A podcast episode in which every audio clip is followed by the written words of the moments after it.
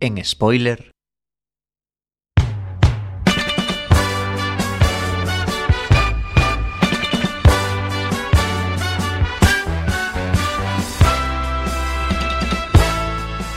Martes 20 de marzo, son las 9 de la noche, estáis escuchando la 103.4, no, estáis escuchando quackfm.org. Esto es martes de series, martes de spoiler. Mi nombre es Diego de la Vega, pero este programa no se hace solo. A mi izquierda, fiel amigo y compañero, si oyen el sonido de spoiler, probablemente sea por su culpa. Señor Iverson, muy buenas noches. Muy buenas noches, Diego. Aquí estamos un día más en spoiler. No me acostumbro a quitar el 103.4, es que La tengo tanto que no. cariño. Olvídate, ahora Me tengo somos que olvidar, somos podcasters. Una vez la broza llegó a la tierra y él fue su mesías, Antonio Fra, muy buenas noches. Buenas noches, Diego. Cada vez más triste por el hecho con- contrastado ya de que este programa solo se habla de buenas series y no de broza.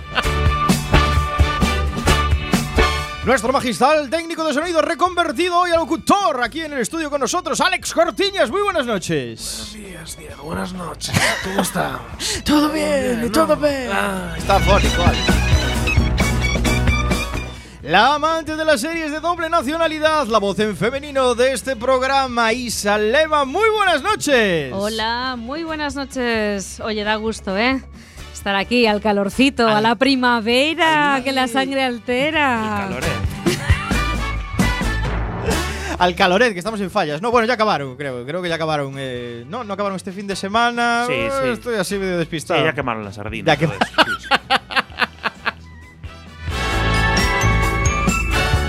Los comentarios más ácidos de las ondas wifi de mano de Samu Kao. Muy buenas noches. Muy buenas noches a todas y a todos. Una semana más aquí en Spoiler eh, con ganas de, de venganza. Venganza. Y al otro lado del cristal, nuestro community manager reconvertido magistral técnico de sonido. Crucen los dedos para que todo salga bien. Chema Casanova. Muy buenas noches, por fin traemos la serie de Antonio Resines, por fin Los Serrano, ¿no? Radio por delante. ¡Empezamos! Si el fundido a negro de los soprano te dejó blanco, Si el final de Perdidos te dejó patidifuso, Si eres de los que cree que Jack Bauer debería presentarse a presidente de los Estados Unidos, este es tu programa. spoiler en Quack FM. hablamos de series en serie.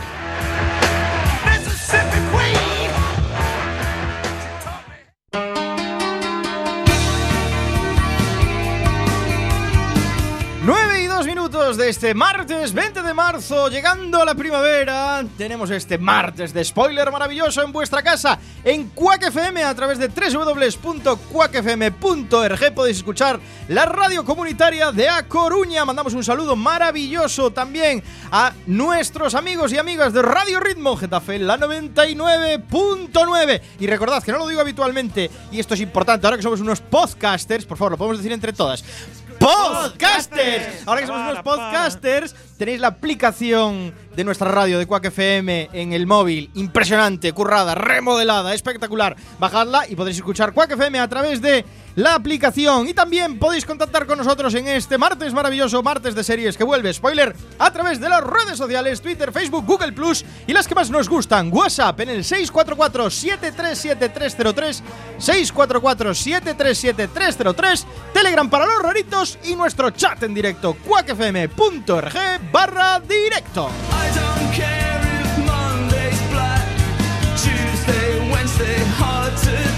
Y ahora sí empezamos este episodio 5 por 013 Hoy hablaremos de Los Sopranos, serión, serión de la HBO. Pero antes, como no podía ser de otra forma, la candente actualidad del mundo de las series a través de las spoiler noticias.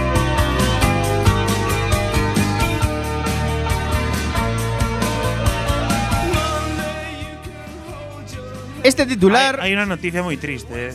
es impresionante. No, pero déjala para el final. No, bueno, no sé, eh. Déjala para el final. No sé. No Bueno, ver. tu la audiencia sabe que cuando hablas tú de noticias, viene el mantecón de verdad. Hay que Pero dejarlo para el final. Muy triste. El mantecón hay que dejarlo para el final. A ver. Vamos primero con una noticia que a mí me deja así un poco ah, frío calor. Pero bueno, claro, sabiendo que es sobre HBO y sobre un acontecimiento histórico, es posible que la cosa quede bien.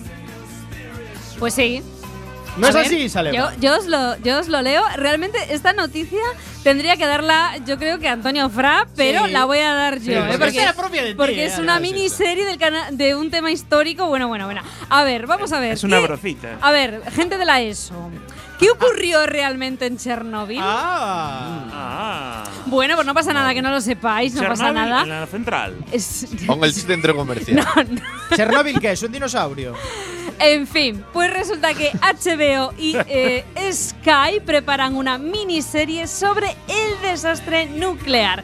Cuando ya llevamos más de 30 años después del desastre de nu- efectivamente nuclear de Chernóbil, una de las mayores tragedias nucleares de la historia, como sabéis. Nucelares. HBO y.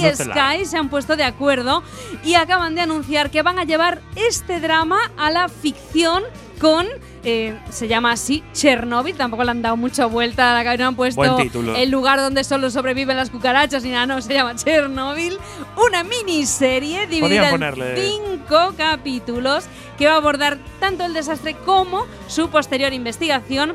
Eh, como anunciaron esta semana. De hecho, las plataformas han llegado a un acuerdo para invertir 250 millones de dólares, que es una pasta, así como 230 millones de euros, en estas, en una serie de coproducciones, no solo para, para coproducir esta de Chernobyl, sino también a otras. Y han fichado para este primer proyecto a Stellan Skarsgård y Emily Watson, que seguramente la conozcáis mucho más. Y bueno, Skarsgård es la de Mamma Mía, va a interpretar a Boris Sherbina, jefe de la Oficina de Combustibles y Energía de la Unión Soviética y líder de una comisión a ver, gubernamental a ver, para, que Isa, investiga para, para. el desastre. Para, por Buah, es favor. brutal, es que es súper guay, yo, ¿eh? pero a ver, ¿os imagináis una serie? Hay Sí, sí. tensión total. Total. El científico allí. Total. En la Protagonizado por nuclear. la de Mamma Mía. Debería, debería estar el eh, Ja- Jack Bauer en la central nuclear. O sea, para darle un toque épico. ¿Estáis insinuando que puede ser un documental con música de ABBA? En la- No, Chernobyl. No, no, no, en serio. Es que a ver, yo no sé, yo no sé qué puede ser más lamentable. Si lo que es el piloto es antes de la explosión, que veremos científicos en una central nuclear, o el post, que es gente yendo a morir. Entonces, No, bueno, esto realmente sobre la investigación que se ha hecho después Ah. del desastre. Os estaba contando que, eh, bueno, Skarsgård va a interpretar a Boris Sherbina, que es la jefa de la oficina de combustibles y que es la líder de la comisión gubernamental que investiga el desastre. Y Emily Watson va a ser una física nuclear soviética que eh, está comprometida con que se resuelva el misterio científico, entre comillas, que provocó el accidente. Hay un O sea, documental, hay un documental buenísimo hay muchísimos sobre. Chernobyl. Yo creo Claro. que es de National Geographic, Sí. es buenísimo.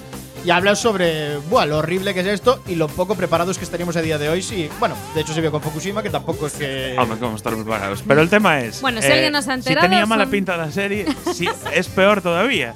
Porque es el tostón de burocracia soviética sobre- después de el- la explosión. O sea, es todavía más aburrido el tema. Pero para los fans del rollo soviético y de cómo trataron de Sí, sí, encubrirlo sí, sí. y que nadie, ellos realmente negaban que hubiese un accidente, dijeron que eran unos, unos hilillos. Unos hilillos, unos bueno, hilillos de Siempre son unos plastilina. hilillos. Unos hilillos de plutonio empobrecido. Lo Bueno, que nunca, sea. yo realmente a mí me gusta la idea porque nunca está de más recordar que efectivamente tenemos pues centrales nucleares tanto en España como en Europa y que podría pasar algo por el estilo. De hecho, cuando se han cumplido ya unos años de- del desastre de Japón, todavía hay miles de refugiados que no pueden volver a sus casas y que están desplazados en Japón. Bueno, les va a llevar un tiempo volver, ¿eh? Porque lo de la radioactividad lleva unos años quitarla.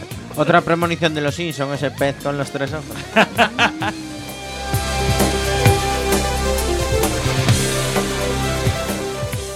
Y es que Antonio no podía leer esta noticia de Chernobyl porque tiene una muy de Antonio. Aún voy a, ma- más a la broza. Más Vamos, a la broza. Vamos, bájate Antonio sí es una noticia de Chernóbil en A sí. ver, a ver si adivináis de qué serie voy a hablar.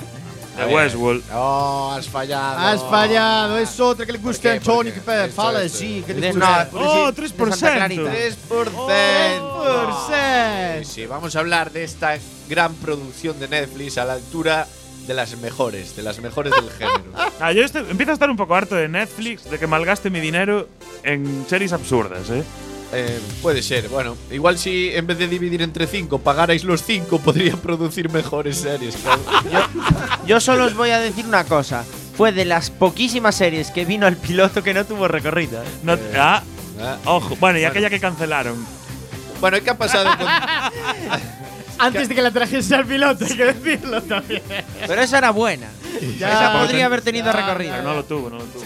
¿Qué ha, qué ha pasado con un 3%? Pues que tenemos nuevo teaser trailer de la segunda temporada y fecha de estreno. Que se, que se va a llamar 4%, ¿no? No, se va a llamar creo que 2%. 2%, porque va como mueren- bajando. como mueren, cada vez queda menos. Eh, bueno, pues la fecha de estreno va a ser el próximo 27 de abril y vemos que parece, eh, por el teaser trailer, que va a estar enfocado bastante a, a una serie con más acción, más acción de la que vimos en la primera temporada. Y decir que vamos a volver a ver a, a nuestros actores favoritos, a Joao Miguel, Michelle Gómez, Rodolfo Valente y Bianca Comparato. Que bueno, que ya contaron algunos detallitos de la segunda temporada y tal, pero tampoco. ¿Te puedes tampoco- creer que hay días que por la noche antes de acostarme pienso en ellos? Sí, no. Alguno tiene eh, nombre de fichaje para el Depor. Sí, sí, va, me valía. Los ponía a jugar ya solo por el nombre. Pero, eh, ¿qué más quería contaros? Nada más, la verdad. Quería traer una serie de broza porque esto se está convirtiendo en un programa demasiado serio, demasiado. No sé. A ver, Estamos trayendo cosas muy buenas. Estamos ¿verdad? pegando los últimos Antonio, coletazos. el ya. 3% yo creo que es paterito y para los viejos. Eh, sí. Puede ser. Battlestar Galáctica es el futuro.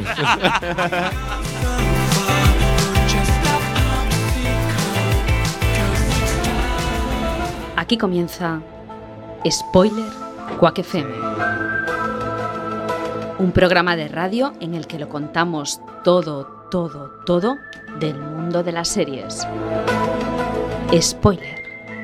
La verdad está ahí fuera.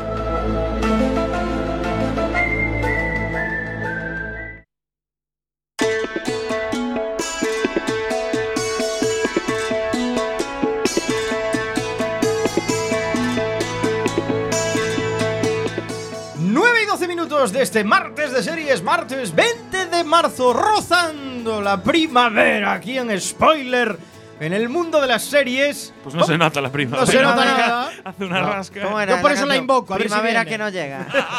Yo la invoco a ver si viene. Vamos a hablar de una se- vamos a hablar de una web que te puede arruinar la vida, ¿no es así, Alex? Pues sí. Diego, es una- Algo por el estilo, ¿eh? Es algo así. es ¿eh? una web en la que puede decirte cuánto tiempo has perdido. Es decir, no es como YouPorn en la que pierdes tiempo, sino que te dice cuánto tiempo has perdido viendo series. O invertido, vamos a decir invertido. ¿pierdes viendo o inviertes? series. Vamos a ver. Inviertes, inviertes. Claro, es bueno, si es 3%, igual Te pierdes. dice todo el tiempo Todo que no has estado viendo YouPorn, ¿no?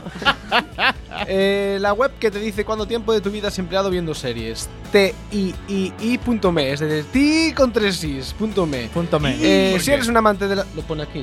Porque es de Me- es de- Digo, será ¿por de qué? México, ¿Por ¿no? qué? Pero sigue, sigue. No, si México eres un es amante MX, de las series que probablemente, que probablemente te hayas preguntado alguna vez cuánto tiempo has dedicado de tu vida a verlas, pues antes de ponerte a sumar episodio por episodio todas las horas, vete a esta página web, eh, indicas el, num- el nombre de una serie y lo que pasa es que te devuelve el número de eh, Horas, de visionado días, que tiene. etcétera, que tiene la Se- serie se- también. se supone que has visto la serie si no- entera. Si no la viste entera, Suponiendo que has visto la serie entera, todas las O temporadas. y si una vez empezaste a verla y te o quedaste sea, sobao. mucho mejor Track TV, que en el momento que marcas el episodio como visto, ya te lo mete a tu historial y ya te da todas las horas de. En este de caso no visionado. tienes que meter ningún episodio como visto. Pones Los Soprano y te dice que Los Soprano tardarías exactamente 3 días y 19 horas en verla. ¿Y qué? Pues A que 24 es algo horas. muy útil. A Ya, pero si 24 horas viste el 100 día, ¿no? series, tienes que ir una a una. A ver, Antonio, no estoy diciendo que la funcionalidad de Track TV esté implementada en esta página web. Estoy diciendo que si tú quieres saber cuánto tiempo tardas en ver Los Soprano para poder decirlo en el programa de spoiler, vas aquí dentro Claro, de esta tú, por ejemplo, Por cierto, tenéis que ponerlo en inglés, porque Oye, habrá alguno que lo ponga en español. ¿no? Haces algo que está muy de moda ahora mismo, que es decir, No, no, pilla, pilla el español, des- ¿eh? Pilla el después de español comer también. dices, tengo que ir al baño, me da tiempo a ver un capítulo de una serie. Buscas y dices, Los Soprano, tres días y pico, no voy a estar tanto tiempo en el baño. Entonces dices, me veo un capítulo de Friends, perfecto. 20 minutos, perfecto. Pero, pero solo puedes poner Friends y te va a devolver tres días y pico también. no, no sabes lo que duró un episodio. Cierto. Y, y para los de la técnica, ¿qué es implementar, por favor? Buah, qué animalada. ¿Sabéis cuánto tiempo habéis perdido si visteis los- todas las temporadas de Los Simpsons? ¿Cuánto? A ver, 14 días, 8 va? horas y 22 minutos de vuestra vida. Es ¿en serio? 14 Son días. 29 temporadas. Claro, es la 14 que días no es mucho. Cuéntame, busca, cuéntame. Cuéntame, busco cuál. Sí, ahora ya nos- cuéntame tenemos el picorcito ya. Hostia, pero Cuéntame guay. Empezad a pensar en todas las series que habéis visto. Joder, yo vi hasta ¿eh? anillos de oro de pequeño. Acojona, tío. ¿eh? Es posible que hayamos perdido más de tres meses viendo series. Tristeza de amor veía cuando era pequeño. ¿Qué dice? Eh, yo pienso el tiempo que perdí viendo Wow. Stargate y seguramente. Yo, para mí, tiempo perdido viendo series solo computo de Santa Clarita de ahí. Sí. Y la otra que trajo Diego, ¿cómo se llamaba? La de The Perdonad, Good Place. perdonad. The Good Place. El otro día se la recomendé a alguien y me ha dado las gracias por el serión que es The Good Place. Hostia, que. Ah, The Good Place. Cuéntame. The Good Place, The Good Place. Cuéntame ¿eh? 12 De vez en cuando. días, 20 horas. de 12 vuestros días, días. 20 horas. Sí, Sí, sí, no, a ver, eso aparte está mal, porque en las primeras temporadas de televisión española había anuncios, así que seguro que hemos perdido más tiempo. Bastante. Pero, Diego, tu hija sabe hablar ya, para darte las gracias por hacerle.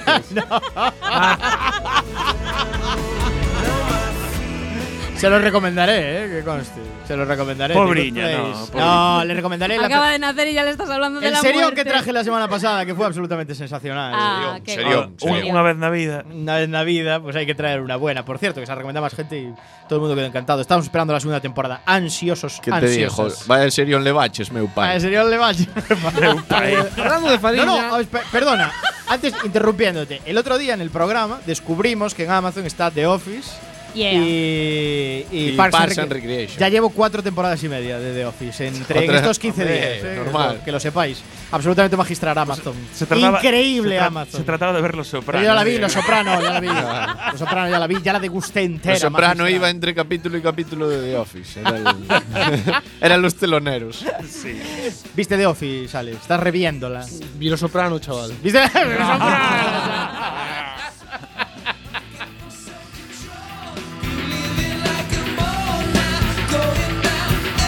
Bueno, cerramos este bloque de spoiler noticias con la noticia de Iverson que anunciamos al principio. La impactante noticia de Iverson. Y si habla Iverson, si pide la palabra para hablar de una noticia, ¿qué serie nos va a hablar? ¿De qué serie nos va a hablar? Ya lo sabéis, ¿no? De Obviamente. la serie líder de audiencia los jueves en la televisión española. Fariña, ¿cuándo era? Do- El miércoles. el miércoles. Pero eh, pues tiene más, más eh, Audiencia, audiencia, Cuéntame. cuéntame. que Fariña. No ¿eh? en Galicia, pero sí que tiene más audiencia, cuéntame. Bueno, el joder, resto de estamos hablando en Porque no tiene anuncios, es lo que lo salva. Oye, hablamos de 2.8 millones de personas que vieron esta temporada de forma regular. Guau. De Cuéntame cómo pasó, que no es Oye, hay nada mucho poco. fiel, ¿eh? Cuéntame, Exacto. tiene una cuota de fieles interesante. Pues pasó algo totalmente imprevisto. ¿Vas a hacer es- un spoiler? No, no, no, no. Ah, vale, pasó vale. algo totalmente imprevisto y es que en su octavo capítulo se ha anunciado que se acabó la temporada. Oh, ¿En serio? ¿Qué me cuentas? esto Sí. ni me lo esperaba, ¿eh? No hay una confirmación oficial por parte de la productora, pero al parecer, eh, como Carlitos y eh, Antonio Alcántara están en otros proyectos, pues al parecer no Antonio tienen. no- Alcántara, que es productor de la serie, Que es está en otros proyectos. Sí, está rodando una película. Ajá. Ajá. Y entonces no tienen tiempo y al parecer hay problemas de rodaje y han tenido que parar para luego retomar la temporada probablemente dentro de un mes. No se sabe exactamente cómo. Esto no es la primera vez que lo hacen. No es la primera vez que ocurre. Ya ha pasado esto. Sí. Así empezó el Ministerio del Tiempo y caput. No, no, en Cuéntame ya Ah, ha pasado. Cuéntame ya Pero pasó. que conste Y no hay problema. que este último capítulo que emitirán No, este hombre, jueves dos millones de fieles. será un capítulo espectacular porque va a ocurrir el atentado de Hipercore, otro hecho histórico de va a ocurrir aquí en Cuéntame. Yo iba a decir que un Alcántara será infiel, pero ya, ya se ha convertido en algo común, recurrente. ¿no? Eso ya no. Pues sí, No. Así que chicos ya sabéis lo que tenéis que hacer el jueves, que es poner la 1 y ver Cuéntame Y cómo pasó. porque Y si no podéis el jueves, que sepáis que las tenéis online maravillosas. En TV a la carta, que, que es una esto es maravilla. algo sensacional, que yo por ejemplo las veo en TV la carta el fin de semana y me pego así un Una empachón. maravilla, una maravilla. Un empachón de cuenta. De hecho, te ve a la carta porque está Amazon Prime, si no sería líder por Hombre. delante de Netflix. Por supuesto. Amazon Prime, que su reproductor es bastante brocita, eh, todo hay que decirlo. Hay que decir que Amazon Prime tiene que mejorar en ese aspecto. Porque el reproductor. eh, Pero está invirtiendo en catálogo. Esto es así, es la, hace la dos o tres realidad. semanas Pero tuve, no en catálogo de tuve tele, problemas de, de conectividad Porque son y me, poquitas. me iba mal internet y Netflix supo que mi internet iba lento y adaptó la calidad del vídeo para que yo pudiera seguir viéndolo. Y Amazon Prime, el vídeo quedaba así, Sí. así un poco más quietito. Un poco justito. Porque Bueno, poquito más quieto. Amazon Prime no se rebaja, dice, dice, si no puedes verlo a calidad total, yo no te lo muestro. cerramos aquí las spoilerticias. Vamos con la sección con recorrido El Piloto.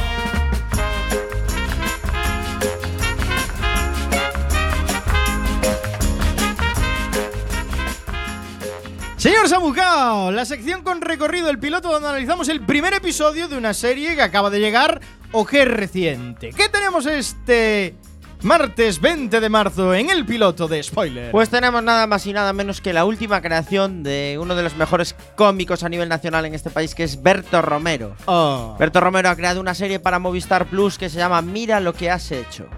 Eh, es una serie que se ve muy bien, son seis episodios de 20 minutos, con lo cual, eh, si la página esta no falla las cuentas, es una hora...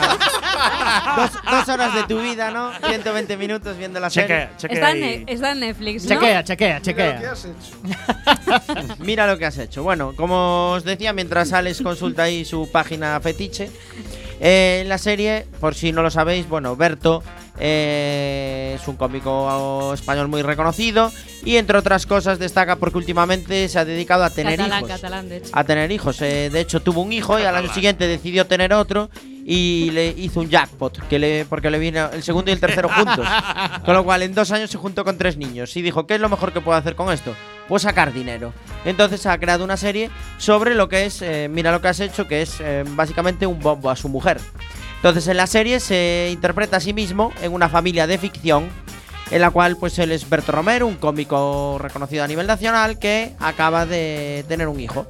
Entonces Hacer eh, una serie de este palo es de los grandes, ¿eh? eh, es de los grandes. Es sí. de los grandes. La ¿eh? serie, No lo hace cualquiera. de. Hola, me voy a hacer una serie sobre mí. En este, Ah, en este primer episodio. eh, Hombre, en episodes iba de esto, ¿no? Sí, sí, un poco es un poco de ese estilo, pero sobre la Estamos pa- comparando a Matt LeBlanc con sobre la paternidad. Berto con Romero. Berto Romero. No, lo digo, por, lo digo tiene- por la música que suena en esta Tiene sección. cositas así de, de genio, porque el primer episodio, bueno, eh, se ve, empieza con el parto y lo siguiente que se ve es que él está en casa con su mujer y su bebé y en su casa están eh, los padres de él, eh, la hermana de ella, llega eh, su suegro, el suegro de Berto, que no soporta a Berto, y llega un matrimonio de amigos con sus trillizos. Se juntan todos dentro de la casa de Berto y se empieza a liar parda.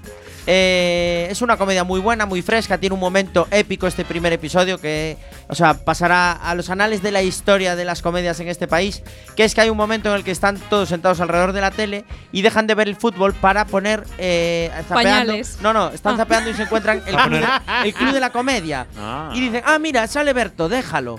Y entonces Berto ve el monólogo que está empezando a narrar él mismo en el Club de la Comedia y dice, no, no, no es muy apropiado, porque recordar que en ese momento está un matrimonio de amigos con sus trillizos, su suegro que no le habla, sus padres, su cuñada, su mujer y su bebé.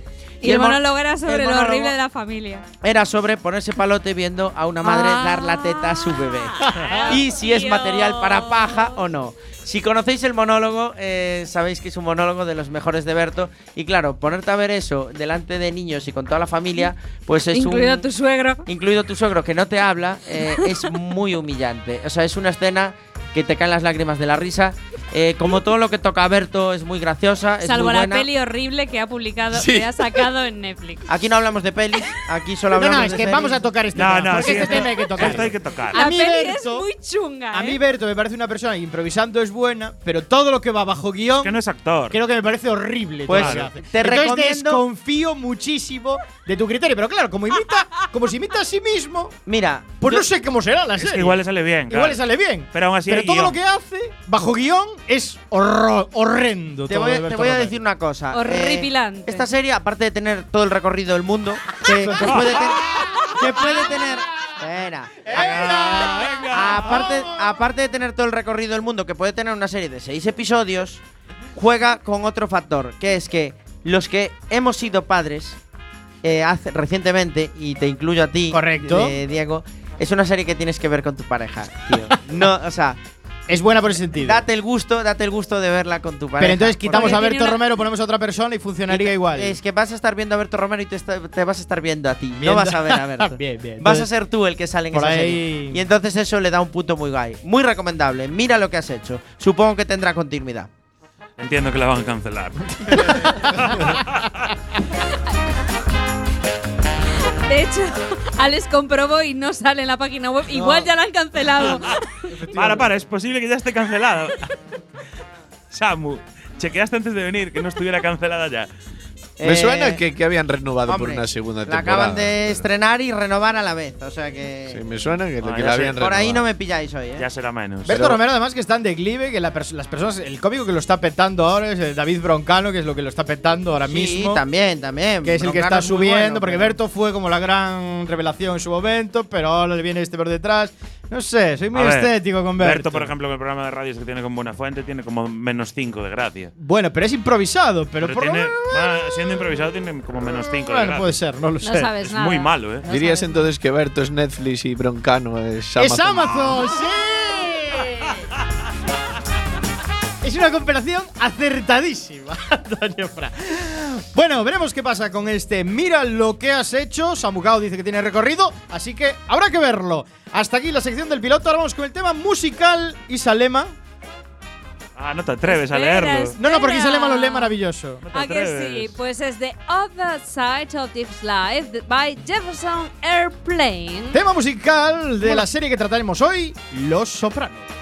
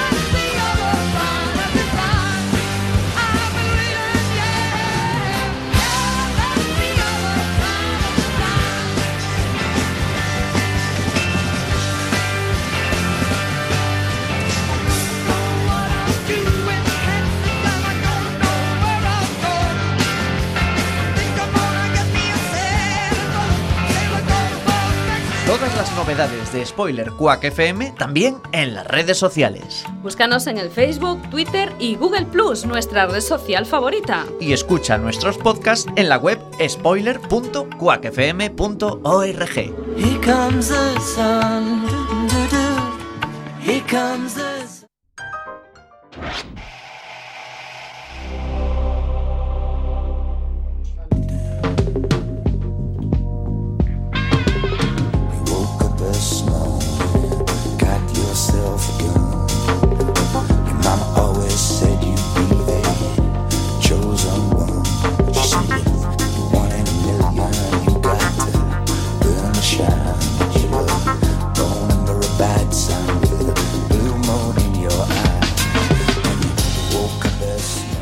Los Soprano es la serie de televisión que inauguró el apogeo de las series tal y como lo conocemos. Allá por enero del 99, HBO estrenó esta serie que se emitió hasta mediados del 2007. Se dice que Los Soprano junto con The Wire y la brutalmente terminada Deathwood son las tres primeras grandes series de la historia, con HBO al frente de todas ellas. Está muy bien considerada por la crítica por su elevado nivel de producción, guiones y actuaciones y también es una de las series más exitosas jamás emitidas.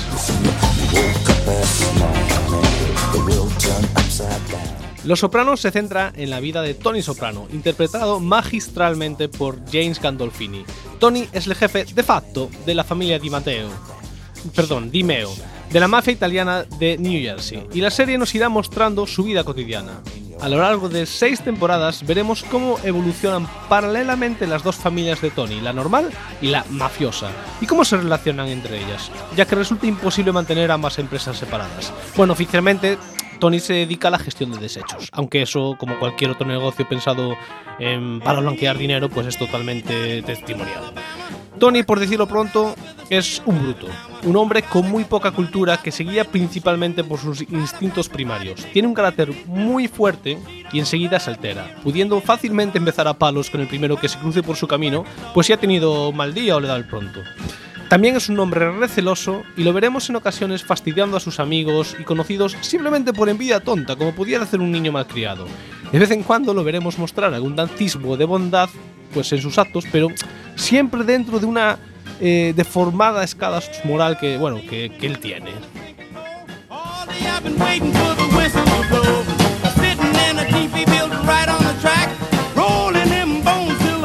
Dicho el doctor Cusamano, su médico de cabecera, que sufrió usted un colapso.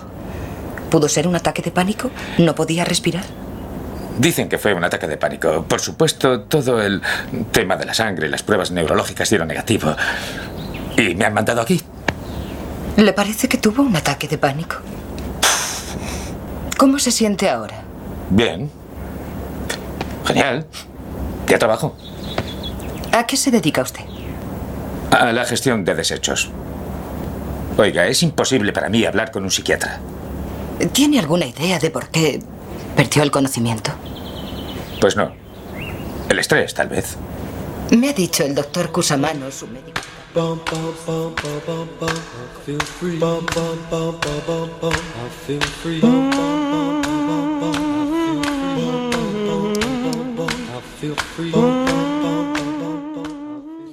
El detonante inicial de la trama es la primera visita de Tony a la doctora Melfi, especializada en psicología. Tony se desmaya abruptamente en ocasiones, normalmente en momentos estresantes, aunque no necesariamente. En el hospital han descartado cualquier problema físico y lo achacan a ataques de pánico, por lo que Tony empieza a asistir periódicamente a una psicóloga. Que un jefe mafioso vaya a sesiones de una psicóloga es, como comprenderéis, un problema. ¿Qué van a pensar sus subalternos y los demás capos que si se llegan a enterar? Además, Tony considera que eso de la psicología es una patraña para débiles. La doctora Jennifer Melfi es una mujer atractiva e inteligente, de mediana edad. También tiene raíces latinas, italianas en concreto. A lo largo de las sesiones de la serie, Jennifer establecerá un vínculo especial con Tony Soprano y veremos situaciones de lo más variadas entre ellos dos, principalmente provocadas por la percepción que Tony tiene hacia ella. Habrá veces que Tony querrá defenderla de cualquier ataque y otras en las que el mismo Tony la amenazará y no, la llegará, y no le llegará a pegar, pues principalmente porque es una mujer. Fui a trabajar en el coche de mi sobrino Christopher. Se quiere dedicar a lo mío. Él es un ejemplo de lo que le estaba diciendo antes. ¿Has llamado a ese tipo de Traiwell Towers por lo del transporte? Llegué muy tarde a casa anoche y pensé que podría estar durmiendo. ¿Y esta mañana le has llamado? Ya está en el despacho desde las seis. Tenía náuseas esta mañana. Mi madre me ha dicho que no tenía que haberme levantado. Tenga en cuenta que es un chaval que se acaba de comprar un Lexus de 60 mil dólares.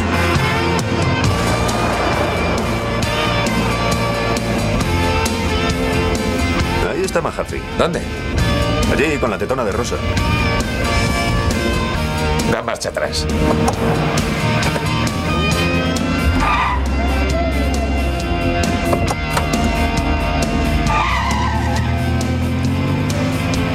Amigo Mahaffey está intentando mojar. Vaya, vaya. Vimos a aquel tipo. Y tenía conmigo un préstamo pendiente. Disculpe un segundo. No sé a dónde va con esta historia. Pero hay unas cuantas directrices éticas que deberíamos aclarar rápidamente. Todo cuanto se dice aquí queda entre doctor y paciente, es confidencial. Excepto si, por ejemplo, eh, digamos que oyese que se iba a cometer un asesinato, aunque no se llevase a cabo solo por si acaso. Si un paciente me cuenta una historia donde alguien va a ser herido, se supone que debo denunciarlo. Ética. Ha dicho que estaba en gestión de desechos. En medio ambiente. El doctor Cusamano, además de ser su médico de cabecera, también es su vecino de al lado. ¿Me comprende? Lo que pasó con ese amigo que se encontró a mí... Cuéntemelo. Nada. Nos tomamos un café.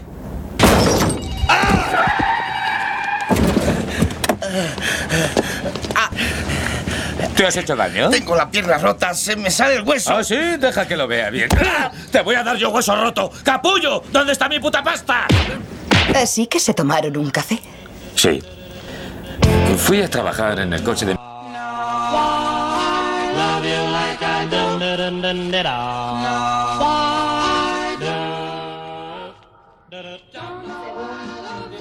Doctora Melfi, uno de los problemas de Tony es su madre, a la que considera una mujer incapaz de expresar amor. Vivian Soprano, que así se llama la individua, es mezquina, recelosa y nunca para de quejarse de las cosas que nuestro protagonista hace por ella. Nunca nada está bien desde su punto de vista, incluso cuando Tony no hace nada más que esforzarse por complacerla. Vivian recuerda siempre con añoranza a su marido, que era un santo, si bien en numerosos flashbacks se nos mostrará que su relación no era demasiado cordial. Tony además tiene dos hermanas. La menor es Bárbara, que apenas aparece a lo largo de la serie y que vive totalmente al margen de los negocios de la familia. Janice, por otro lado, es la hermana mayor, de la que Tony siempre ha estado celoso, pues era la favorita de papá. Janice aparecerá en varios momentos de la trama, casi siempre causándole a Tony muchísimos disgustos.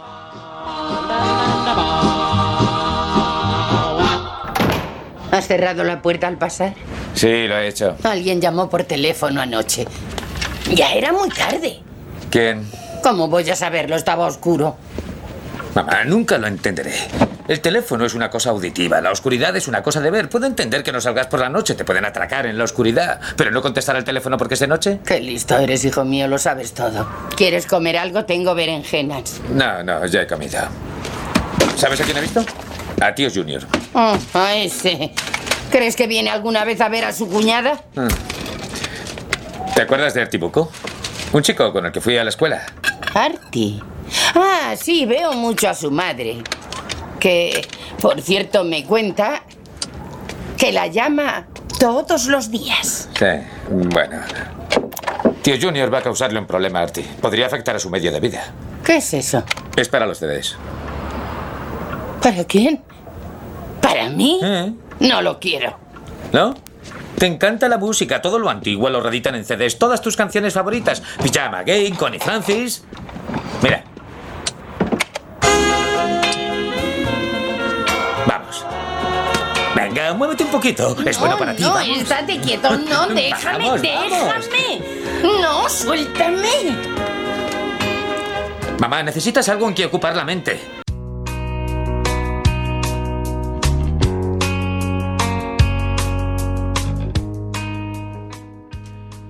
Tony está casado con Carmela Soprano, su novia de toda la vida, interpretada de fantasía por Eddie Falco. Carmela sabía bien en qué se estaba metiendo al casarse con Tony, pero aún así, siendo católica practicante, a veces se le hace complicado digerir los negocios del marido, aun cuando éste no les suele contar nada. Otras veces no tiene ningún problema en aprovecharse de la posición de Tony para obtener algún beneficio para ella o para la familia. También la veremos ayudando a Tony a deshacerse de las armas y el dinero que tienen repartido por toda la casa cuando la policía está llamando a la puerta. El mayor problema de Carmela es que su marido le es infiel con cierta regularidad, y no lo lleva muy bien, especialmente cuando alguna de las amiguitas de Tony le llaman a casa. Su relación está en un punto en el que Tony no es capaz siquiera de contarle que su doctora es una mujer, sino que se entera ella y se cabrea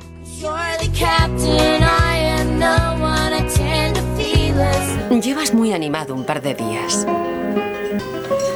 Carmela, hay algo que debo confesarte. ¿Qué haces? Poner el vino en posición para echártelo a la cara. Siempre te regodeas en el drama. ¿Quieres continuar y confesar? ¡Suéltalo!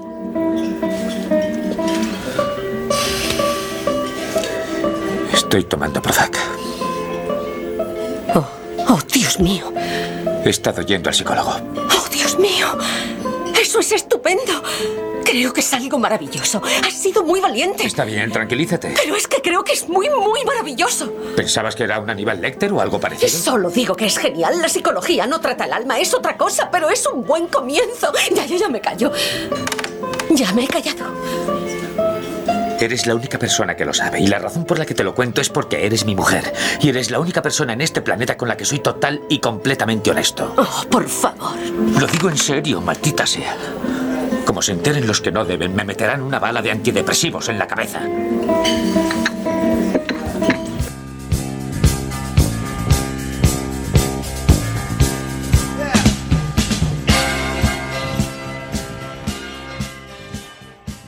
Tienen dos hijos. La mayor, Meadow, está en plena adolescencia, preocupada de chicos, los estudios, decidir a qué universidad irá, ese tipo de cosas. Como es frecuente en jóvenes de esa edad, está en un momento de rebeldía que pagará especialmente con su madre. El hijo menor se llama como el padre, Anthony, aunque no usan el diminutivo. Anthony es un chico normal de unos 10 años, un poco travieso en la escuela, pero sin mayores preocupaciones que jugar con los amigos, con la consola, etc. Meadow ya sabe a qué se dedica su padre, mientras que su hermano pequeño aún no sabe nada. Por supuesto, Tony no quiere que ninguno de sus descendientes siga su camino.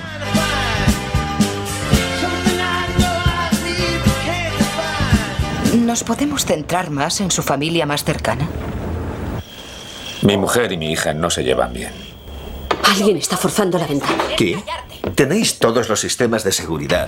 ¿Quién iba a intentar? Eh, Oh, no. Cielo santo, cuidado.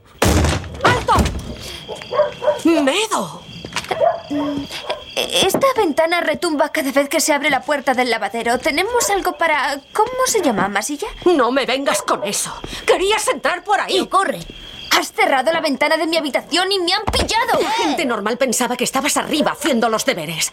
Te has convertido en una maestra del engaño y de la maquinación. Sí, ya sé que estoy castigada, pero la prueba de natación de Patrick es mañana y él me necesitaba. ¿Castigada por esto? No, no, no, no, no estás castigada. No vas a ir a Aspen con Hunter Escangarelo. Eso es lo que te has ganado. Eso es.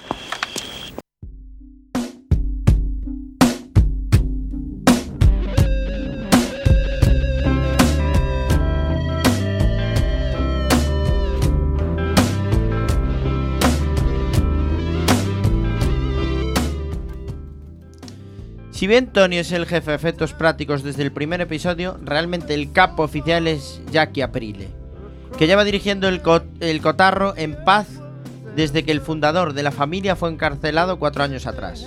Jackie está enfermo de cáncer y es evidente desde el primer episodio que no va a durar mucho.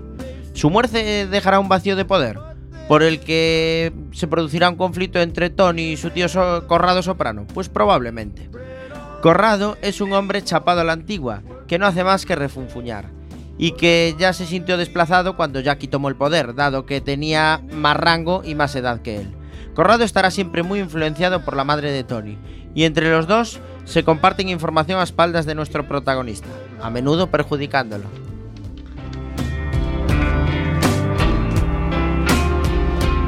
Gracias por llevarme a la fiesta, Junior.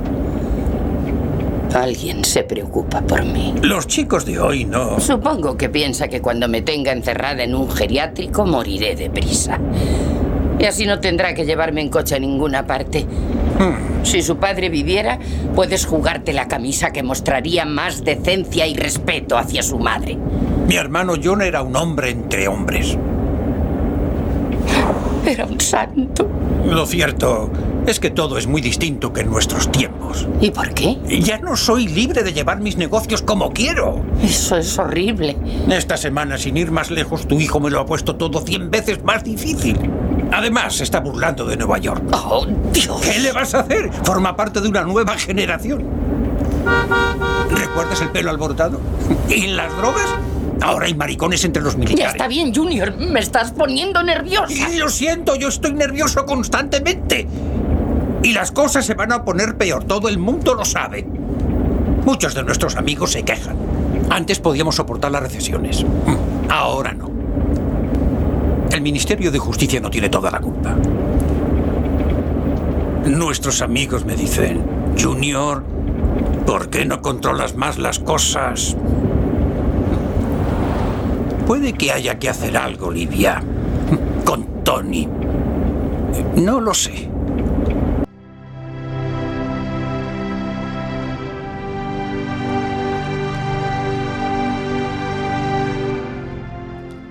El centro de operaciones de Tony es el Bada Bing, un club de striptease gestionado por Silvio Dante, uno de sus lugartenientes. Silvio está interpretado por el también músico Steven Van Sant y posiblemente sea el subalterno más cabal de Tony, lo que le convierte en su consiglieri.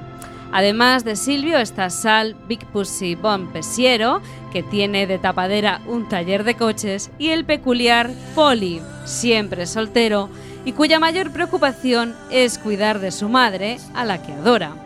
Hermann Hesch es otro personaje al que Tony suele recurrir cuando necesita consejo. Hesch es judío y lleva muchos negocios en varias ramas, desde la hostelería hasta la música. Es un rara avis, ya que no es italiano, y eso le costará el desprecio a veces de jefes de otras familias. Tony y él se tienen en alto aprecio y se ayudarán cuando lo necesites.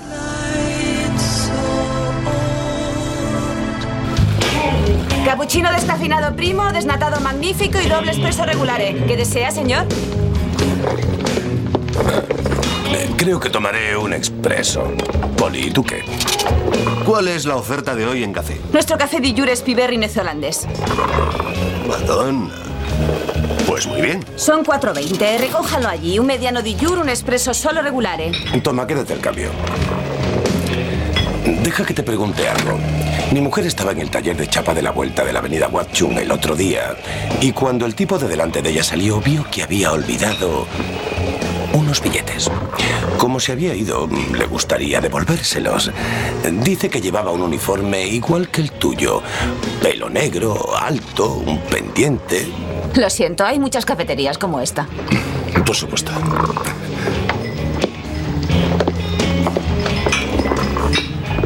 Los italianos somos estúpidos. ¿Cómo ha podido pasar esto? ¿Qué? Espresso regular, ¿eh? Cappuccino. Nosotros lo inventamos todo y estos soplapollas lo han comercializado. Sí, es asombroso. No lo digo solo por la pasta, se trata del orgullo. Toda nuestra comida. La pizza, el calzone, la mozzarella de búfala, el aceite de oliva. Estos capullos no tenían nada. Comían mierda antes de que le regalásemos nuestra cocina. Pero esto... Esto es lo peor, espresso de mierda. Tranquilo.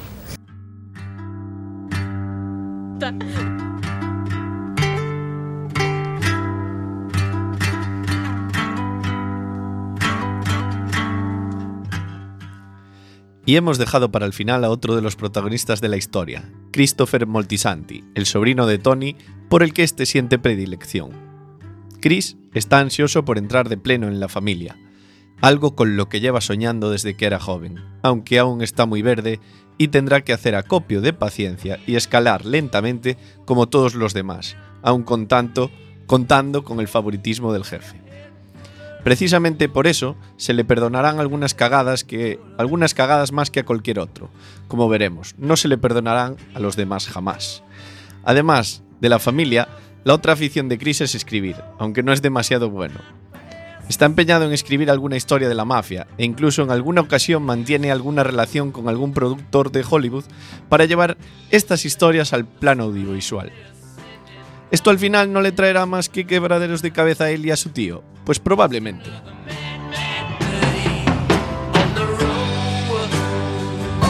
Emil, Colar. Chris Maltisanti. En la República Checa también nos encanta el cerdo. ¿Has probado nuestras salchichas? No. Creía que las únicas salchichas que había eran italianas y alemanas. ¿Es lo que aprendes cuando intercambias culturas y todo eso? El tío Efsen no sabe que he venido. Pero si hacemos progresos aquí esta noche, se lo tendré que decir. Tenemos que hacer algún progreso, Emil. Debemos parar esta locura. El negocio de la basura está cambiando. Tú y yo somos la nueva generación. Tenemos cosas en común.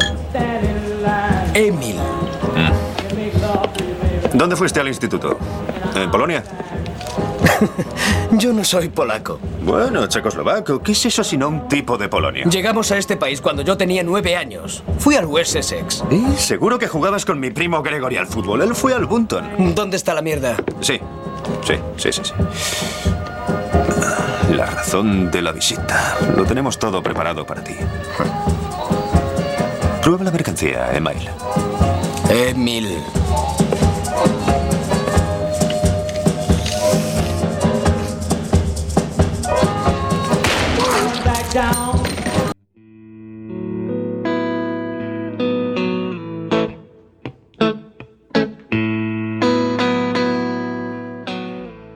Tony tendrá que lidiar también con los jefes de otras familias, como los Carmine, el líder de la familia Lupertacci, familia afín a los Dimeo. Tony mantendrá una buena relación con Johnny Sack, el primer lugarteniente de Carmine, con el que intercambiará información a menudo. Otros personajes en la vida de Tony son, por ejemplo, Artibuco, un compañero de su infancia que ahora es dueño de un restaurante. Mikey, el consigliere de su tío, le cae horriblemente mal. También algún policía comprado, algún compañero de su sobrino que es medio inútil, algún viejo conocido que abrió la boca de más y que tendrá que recibir su merecido. Bueno, como entenderéis, seis temporadas dan para mucho y veremos desfilar una cantidad enorme de personajes. Y algún que otro actor de renombre como Steve Buscemi.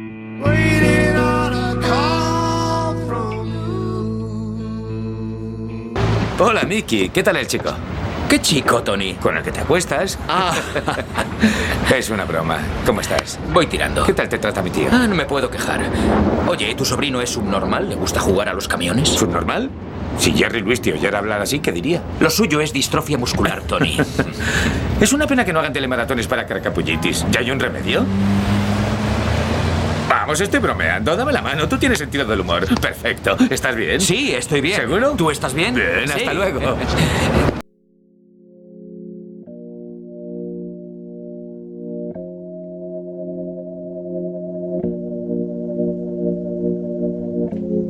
¿Qué se puede decir de Los Soprano que no se haya dicho ya?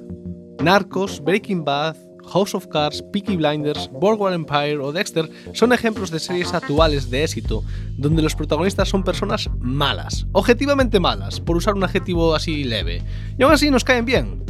Nos caen bien al punto de no querer que al pobre Pablo Escolar le pille la pasma, pobrecito él con lo simpático que era. Pues, ¿a que no adivináis cuál fue la primera serie que hizo que un criminal nos cayera bien? Todos somos conscientes de lo malo que es Tony Soprano, y aún así no hacemos más que reírle las gracias y comprender sus problemas a lo largo de 86 episodios magistrales.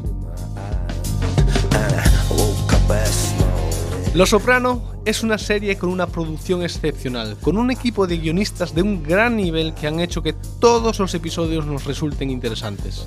Además, las actuaciones de sus protagonistas no desmerecen para nada el conjunto, destacando el propio James Gandolfini que hace de Tony Soprano y Eddie Falco, que hace de su mujer.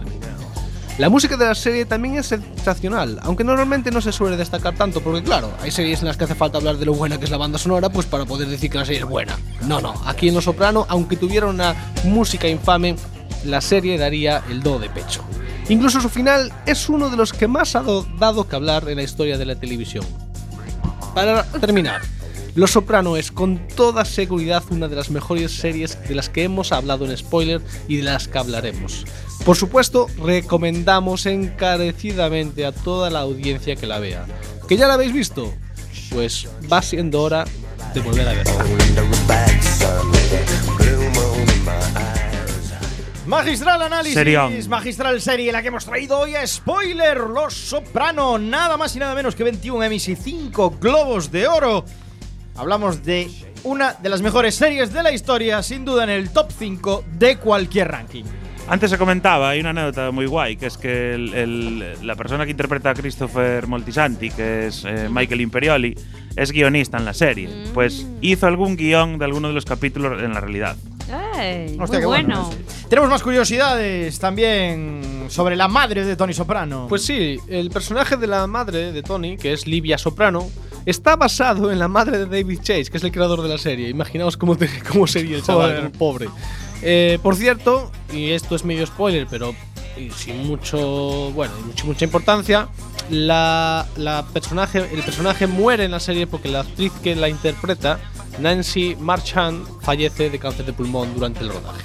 Sí, es curioso. Es, es, bueno, para la gente que lo vea, lo descubrirá fácilmente, pues si simula por ordenador ahí durante un episodio de forma medio rara. Más, eh, una curiosidad más que tenemos que nos entra. Puedes decir que uno de los productores es Terence Winter, que más tarde repetiría temática en Boardwalk Empire. Por Los Soprano ganó un Emmy como, como productor y dos Emmys por los guiones de dos episodios. ¿Qué pasa, Isa? ¿No te gustó mi pronunciación de Boardwalk Empire? Ah, porque es Brokeback Empire. Brokeback, sí, Brokeback Montes va a ser ahora. Brokeback Empire. Bueno, vamos con la nota de spoiler. Hoy empezamos por Chema Casanova. Nota de spoiler.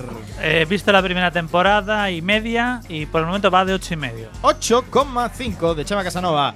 Alex Cordiñas. Yo le voy a dar un 10. 10. Es una de mis mejores series. Antonio Fran. Para mí esta serie es un 1, no hay broza en ningún lado. Os lo habéis creído. Es un 9, pero es que esto no puede ser. Puede tío. ser, No, tío. De- detrás de, de The Wire, esto es un 9,75. Sería 9,75. Yo ya os lo digo, le pongo el absoluto y rotundo 10. Y Salema. Pues yo le voy a poner un 9 y ya está. Un, Un 9. ¿eh? Y ya está. Samucao. Y yo digo que para mí esta serie es a las series de mafia lo que la trilogía del padrino a las pelis de mafia. Esto es un absoluto 10.